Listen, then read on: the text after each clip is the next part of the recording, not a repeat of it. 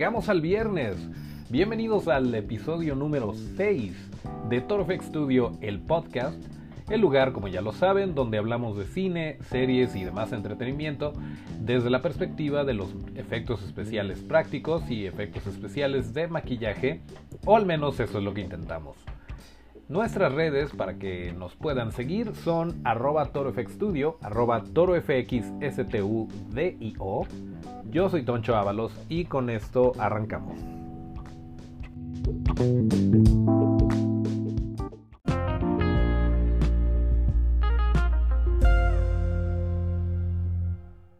Bueno, y además de ser viernes 25 de enero de 2019, les tenemos la noticia fresca que es sobre Resident Evil. Ustedes se acuerdan de este videojuego que gustó mucho, tuvo mucho éxito y tanto fue así que en 2002 eh, tuvimos una película que desató una saga completa de seis películas en total que terminó en 2016 con Resident Evil The Final Chapter. Todo esto a cargo de Paul Anderson. Bueno, pues estas películas ya terminadas le dan la puerta, le dan camino a una serie que va a distribuir Netflix, va a ser una serie original de Netflix a cargo de la misma productora que se llama Constantine Film y aparentemente va a basarse en el mismo universo, va a estar expandiéndose un poquito, se supone que va a tener también estos estos huevos de Pascua, estos pequeños detallitos que que nos remontan al videojuego o que son como que para los fans de plano muy clavados.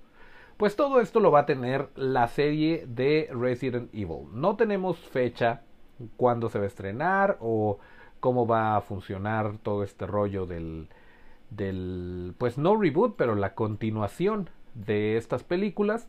Así que hay que estar bien pendientes. No va a estar involucrada Mila Jovovich, no va a ser con los mismos protagonistas, va a ser una historia, digamos, alterna, pero dentro del mismo universo. Entonces va a estar bastante interesante, hay que ver qué nos dicen. Y yo creo que es una muy buena noticia para todos nosotros que somos fans de este rollo de los maquillajes, porque en Resident Evil desde la película de 2002 nos han ofrecido un trabajo increíble. Desde los maquillajes de los zombies, de los infectados, toda esta acción, toda esta sangre que vemos. También tenemos hasta perritos zombies. Si ustedes llegaron a ver el detrás de cámaras, si no, de todas formas les voy a compartir por allí una imagen en Twitter. Eh, si lo recuerdan, había perritos zombies en el videojuego y obviamente se los llevaron a la pantalla grande. ¿Y cómo los hicieron? Pues en vez de recurrir a las imágenes por computadora, hicieron una especie de traje super ajustado que le ponían a los perritos, eh, porque obviamente pues no se iban a poner a maquillarlos y a, hacerles todo este trabajo. Entonces la solución más sencilla y más práctica fue crear estos trajes eh, que les ponían y ya traían todo este rollo de la, la, carne medio descomponiéndose y la sangre y todo esto y hacía que se vieran increíbles los chuchos.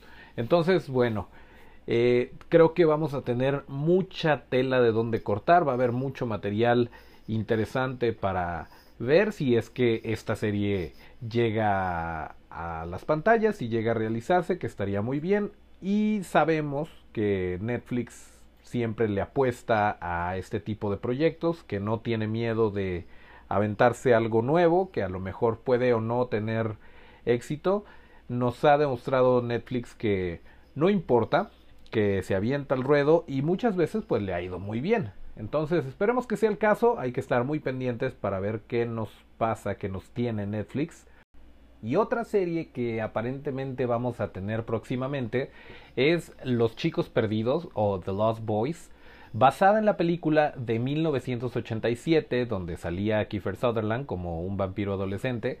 Esta película se convirtió en una de culto en aquel entonces, en los 80s, y desde entonces no hemos tenido nada al respecto. Sin embargo, ya se pidió que se grabara un piloto y esto ya es como que un pasito más adelante. Antes se había hablado de esto, se habían trabajado guiones para realizar esta serie por aquello del 2016, pero al parecer no pegó, no les llenó el, el ojo a los directivos y pues no se realizó. Pero esta vez como que le dieron una maquilladita al guion, le dieron otra vuelta y al parecer ya está a la vuelta de la esquina la grabación del piloto.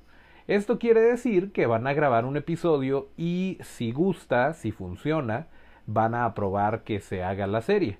Si no, pues ahí se va a quedar. Pero lo más probable es que sí, porque pues no hemos tenido mucha información de los chicos perdidos últimamente y seguramente le vendría muy bien a la televisión en general que hubiera este tipo de, de producciones. Y bueno, la original tenía muy buen maquillaje, esta obviamente no se puede quedar atrás, así que no nos queda más que esperar más noticias y esperar que ese piloto sea bueno y que se convierta en una serie.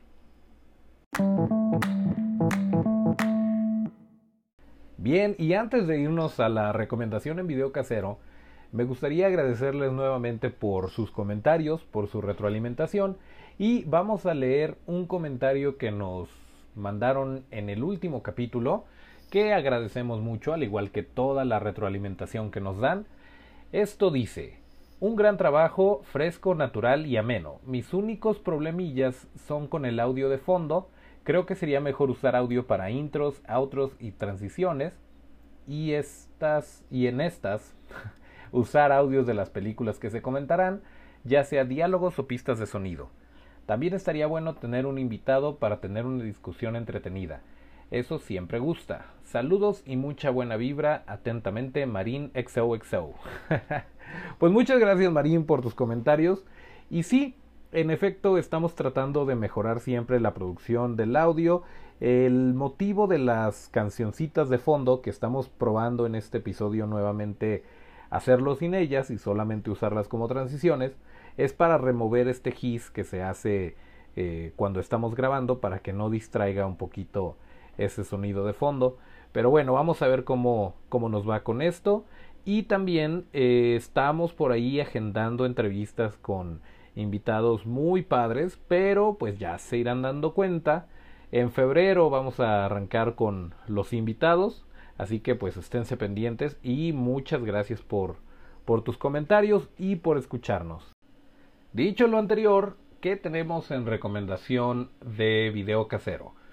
Si ustedes se dieron una vuelta por ahí por la red social, seguramente ya vieron esta imagen de una sinopsis de Netflix donde habla de la película EGA, eh, E-E-G-A, y dice así, un millonario despiadado asesina a un hombre para quedarse con la mujer que ama, pero el muerto reencarnará en una mosca sedienta de venganza.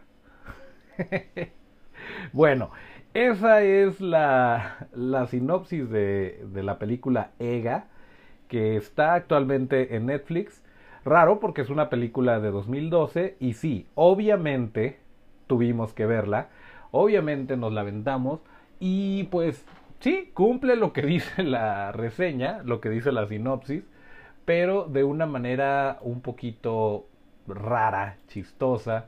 Es, está más o menos en el género de comedia oscura y de acción. Y de entre, pues el, el cine de la India es muy diferente a lo que estamos acostumbrados. Y pues la verdad no me no me desagradó. Yo esperaba por el título dije ay va a haber criaturas va a ser una especie de la mosca una uno de estos eh, una de estas versiones de la India de, de una película americana eh, pero con, con ese toquecito de, de Bollywood un poquito, ¿no? Pero no, resulta que esta película es de mm, del sur de la India, donde hacen muchos eh, muchas de estas producciones que por lo general son muy muy exitosas. Incluso esta película fue eh, fue considerada iba a ser la película que llevara a India como contendiente a los Oscars de 2012, que es cuando salió, como mejor película en habla extranjera. Así es, iba a estar nominada en el mismo lugar donde en estos momentos está Roma. Pero miren, si ustedes se avientan el, el tráiler, a lo mejor no les dice no les dice mucho y puede parecer una, una historia de, de acción, de suspenso, donde este cuate es asesinado, pero toma un giro, y bueno, eso también está en el tráiler. De hecho, sí, si la piensan ver, primero aviéntense el tráiler y ya después eh, toman la decisión de si la van a ver o no. Pero bueno, eh, yo, yo fui con un poquito de expectativas, pero al mismo tiempo abierto a lo que el cine indio nos puede dar. Y, y pues no es mala. La, la realidad de las cosas es que no es mala. Eh, es chistosa en momentos, es tierna, tiene acción, tiene momentos divertidos, pero no sabía realmente qué era lo que estaba viendo. En ocasiones la, la película puede parecer infantil, puede parecer eh, como que muy, muy relajada en el aspecto narrativo y de repente se pone súper seria y de repente hay mucha sangre, mucha acción. Eh, lo que sí no me, no me gustó nadita fue la calidad de los efectos visuales. Eh, muy inconsistente, en efecto, en, en ocasiones hay, hay momentos muy dignos de cualquier otra producción, pero de repente sí parece... Ustedes han visto en, en los detrás de cámaras o en el, el cómo se hicieron ciertas secuencias de, de videojuegos o de películas donde hacen la previsualización, que es, eh, por ejemplo, en el caso particular de Iron Man, te muestran cómo planearon la escena y es como un storyboard animado y te muestran a Iron Man volando, saliendo del garage, cosas así, pero con una muy muy baja resolución, nada más para darte una idea de, de, que así va a estar Iron Man y así va a salir y así van a hacer los movimientos de cámara y todo este rollo. Bueno, así me parecía de repente este, e, estas imágenes de la mosquita, porque sí se veían de, de muy baja calidad. Y de repente ves eh, un choque o ves explosiones o ves cosas que no fueron prácticos, que fueron visuales, pero se ven muy bien y cumplen muy bien en cuanto a calidad. Entonces, bueno, está muy inconsistente por ese lado. Está divertida.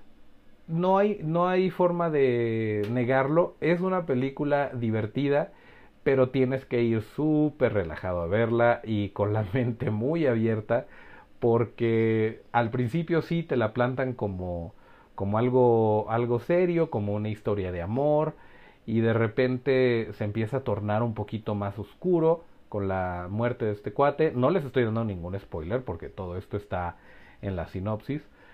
Y cuando ya llega el momento en el que sale la mosca, eh, pues, pues no. Ahí ya de plano se convierte en otra cosa. De hecho, antes de esto hay una, hay una escena musical, porque ya ven que, que a los amigos de la India les encanta todo este rollo de los musicales. Pues esto pasa y está bien manejado, realmente es lo que yo esperaría de, de una escena musical de las películas de India pero, pero te saca muchísimo. Si, si ibas hasta ese momento siguiendo la historia y viéndolo como algo, real, como algo real, como algo de, de amor suspenso, de repente se pone súper colgado y no para, no para ahí, porque ya después sale la mosca y pasan todo tipo de cosas. Es divertida, sí, sí lo es no, no tiene gran cosa en cuanto a efectos prácticos, tiene por ahí heridas, tiene trauma, pero todo en realidad se centra alrededor de, de, esta historia de amor y de la mosquita. Y la verdad, pues miran, dura, um, dura aproximadamente, bueno, dice, dice en IMDB que 2 horas 25 minutos, pero no es cierto, la verdad es que dura poquito menos. Y sí vale la pena aventarte dos horas de tu vida para verla y no hay más que decir en realidad.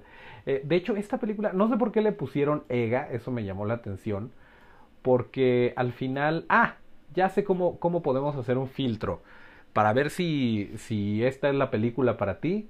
Primero ves la sinopsis y después abres tu Netflix y te vas a la marca de 1 hora 55 minutos 40 segundos, que es cuando empiezan los créditos. Para esto, ahí no vas a tener spoilers, pero no te voy a decir qué es lo que vas a ver, pero si llegas ahí y te avientas ese pedacito y no tienes problema con ello, adelante, regrésate y ve toda la película.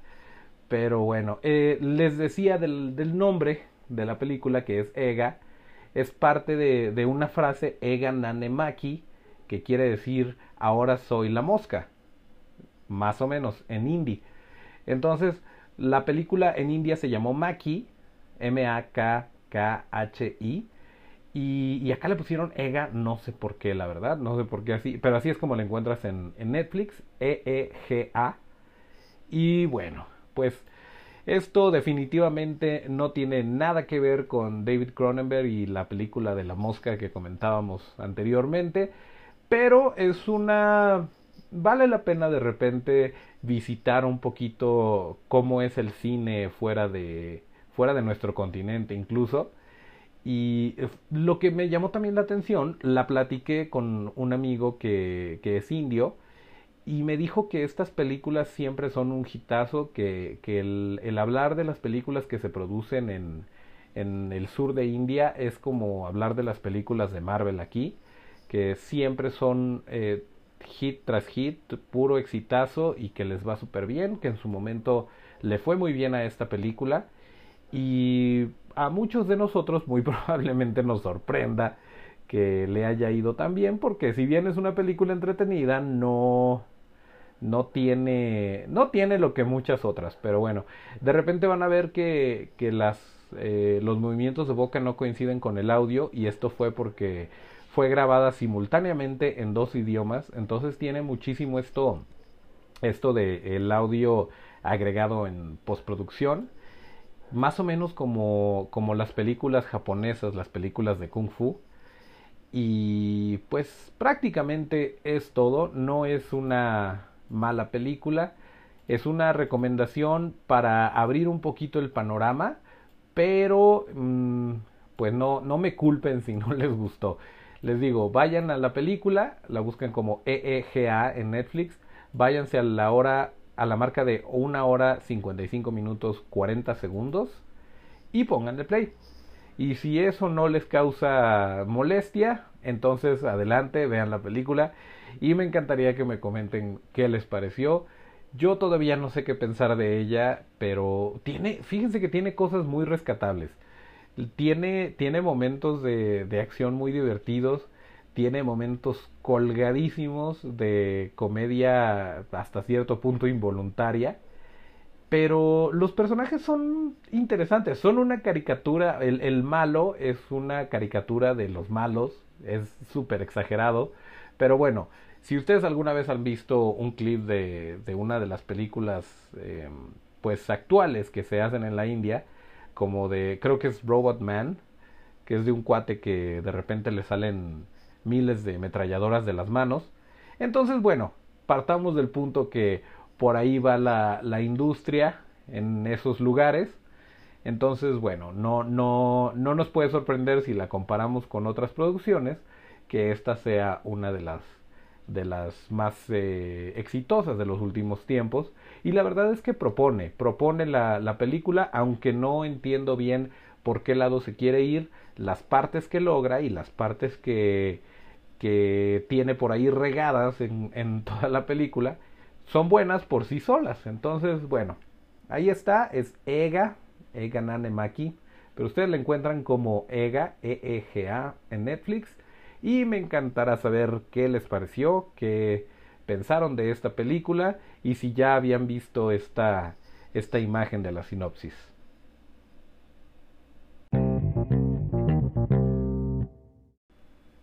Y ya entrados en el tema, pasamos a los efectos especiales prácticos, los efectos especiales de maquillaje y todo este rollo. En el caso de Ega, claramente no era lo ideal hacer una mosquita animatrónica. Eh, más bien hubiera sido ideal tener un poquito de mejores efectos visuales y esto hubiera levantado la película pero hay ocasiones en donde los efectos visuales hubieran sido un muy buen recurso, sin embargo, la visión del director o su terquedad, no lo sé, los llevó a hacerlo de manera práctica. En ocasiones es una joya y no se sabe cuál es la diferencia, si es un muy buen efecto visual o si se hicieron miniaturas o se hizo de otra manera. Y en ocasiones es absolutamente innecesario. Por ejemplo, en, eh, ustedes se acuerdan de esta obra maestra de Christopher Nolan que fue El Caballero de la Noche o The Dark Knight, que es la parte de la trilogía donde sale el Joker, etcétera, etcétera. Pues en esta película hay una escena, bueno, una de varias que se hicieron con efectos prácticos, que es donde, donde Batman se estrella de cara contra el camioncito este que trae el Joker y se le queda ahí medio atorado, medio lo voltea, lo levanta. Pues todo esto se hizo totalmente a cuadro, se hizo en cámara y fue construyendo una, una miniatura a un tercio de escala de todo este callejón y del, del batimóvil y del camioncito.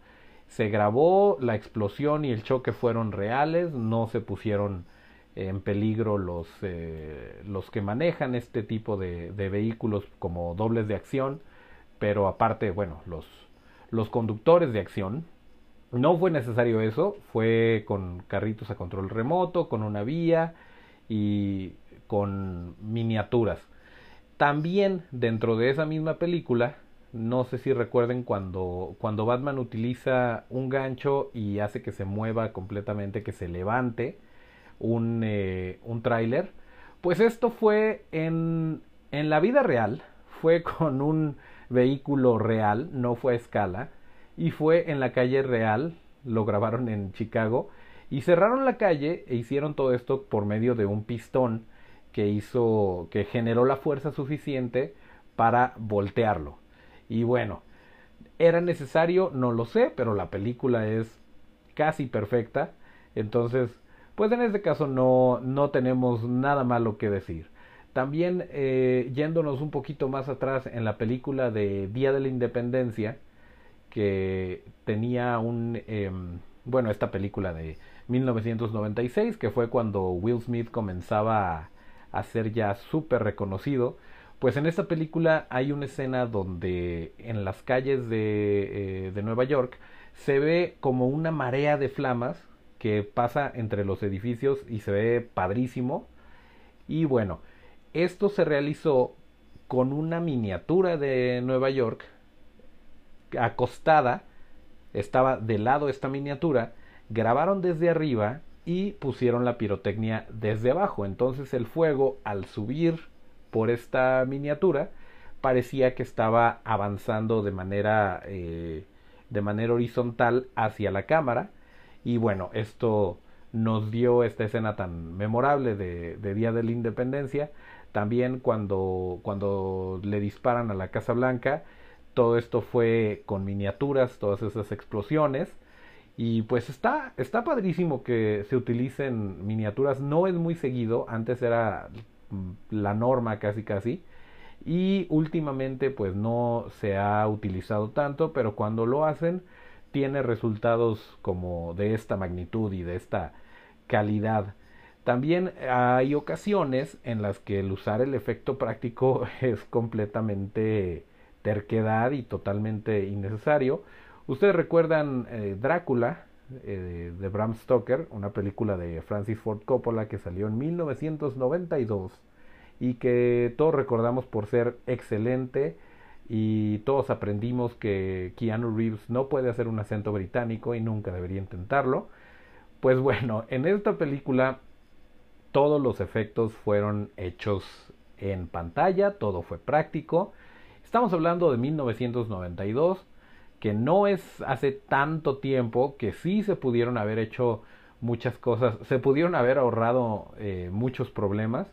Sin embargo, la película también tiene un lugar súper alto en, en cuanto a la cinematografía se refiere, así que no nos podemos quejar. Sin embargo, eh, si ustedes se acuerdan cuando, cuando el personaje de Keanu Reeves está en camino hacia, hacia ver a Drácula, hay una escena donde viene en el tren y se ven los ojos de, Gary Oldman en el cielo. Esto hubiera sido facilísimo incluso para la tecnología de la época, pero decidieron hacer el paisaje em, en miniatura y proyectar esta imagen de el ojo de Gary Oldman.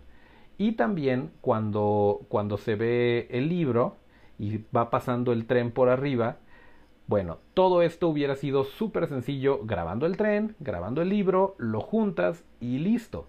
Pues no, hicieron un libro gigante, hicieron un tren miniatura y todo el paisaje y todo el ambiente donde iba a estar pasando el tren y le pusieron en primer plano este libro gigante para que se grabara en, tiempo real la escena. En este caso definitivamente no era necesario, le agrega a la historia, lo hubieran hecho más fácil, no lo sabemos, en realidad no le agrega, pero pues no nos podemos quejar cuando nos entregaron una película tan buena como lo es Drácula de 1992. Entonces esto nada más nos habla de, de lo terco que puede llegar a ser Francis Ford Coppola. Pero bueno, pues ahí está el dato. Otro, otro efecto buenísimo de, de la practicalidad y de cómo se pueden solucionar las cosas sin recurrir a lo digital fue en la mejor película de todos los tiempos, según Toncho Ábalos, que es Terminator 2, El Juicio Final, o Terminator 2 Judgment Day, que está llena de efectos de calidad, tanto prácticos como de maquillaje, como en computadora. Esta película lo tiene todo. Y eh, una escena en particular que fue muy interesante y fue muy pues hasta un golpe de suerte que la hayan filmado de esa manera es cuando le están haciendo una especie de autopsia, cuando el personaje de Linda, Linda Hamilton, que es Sarah Connor, le abre la cabeza al Terminator y le reprograma el chip para que pueda aprender y para que no sea una máquina de matar nada más. Bueno, cuando esto sucede, nosotros vemos en primer plano la nuca de Arnold Schwarzenegger, vemos a Linda Hamilton abriéndola y también está Edward Furlong, que es John Connor, alumbrándole, ¿no? Cuando pasa esto, tenemos en el fondo un espejo donde se ve la cara de Arnold, se ve Linda Hamilton moviendo eh, sus herramientas en la nuca del Terminator y todo parece ser... Em, todo parece estar fluyendo normalmente, pues es una toma que le están grabando frente a un espejo pero, pues los que sabemos un poquito de Arnold Schwarzenegger, sabemos que no tiene un hoyo en la nuca. Entonces, ¿cómo es que lo lograron? ¿Cómo es que, que pudieron hacer esta escena? Nosotros sabemos que el maquillaje te agrega pero no te quita. Entonces, muchas veces un reto, por ejemplo, al hacer un, un zombie, es levantar los pómulos para que se vean hundidos los ojos, porque no puedes crear espacio negativo más que por medio de una especie de ilusión óptica. En este caso ya el tener el, cráneo del robot con un hoyo a cuadro, eh, pues sí es un poquito difícil, aunque la solución fue muy sencilla. En realidad esto no era un espejo, era una pared con un hoyo y Arnold estaba sentado viendo hacia la cámara. En el lado del primer plano tenemos un dummy, tenemos una cabeza falsa de Arnold, que es la que tiene el mecanismo y todo esto, y tenemos a Linda Hamilton en primer plano también, abriéndole la cabeza. Y se preguntarán, pero ¿qué pasa con el reflejo? Con la Linda Hamilton que está con el Arnold de verdad. Pues esto es muy sencillo. Linda Hamilton tiene la gran ventaja de tener una hermana gemela. Entonces, eh, esto fue la, la, forma en la que, bueno, ponemos a la gemela del otro lado con el Arnold de verdad, ponemos la cabeza falsa eh, de espaldas con el mecanismo y a la linda Hamilton de verdad. Leslie Hamilton, su hermana gemela, también ayudó más adelante en la película cuando el T-1000, este Terminator de metal líquido, se convierte en ella misma, que toma la forma de, de Sarah Connor se grabó en ese momento y sin problemas, sin efectos de cámara, porque en realidad era su hermana gemela. Y bueno, pues ahí está la, la trivia y va a haber un momento en el que tengamos que hablar largo y tendido de Terminator 2. La verdad es, a mi juicio personal y objetivo absolutamente, perdón, subjetivo absolutamente. Terminator 2 es, la, es mi película favorita de todos los tiempos y tiene demasiado de qué hablar. Así que llegado el momento le vamos a dedicar muy probablemente un, un programa completo y hablaremos a fondo de todo el trabajo que se aventó Stan Winston en esta película. Pero por lo pronto pues quería compartirles esta, esta información de momentos en los que son una, una gran ventaja que, se haga de manera práctica y momentos en los que realmente no era tan necesario, pero de cualquier manera se agradece.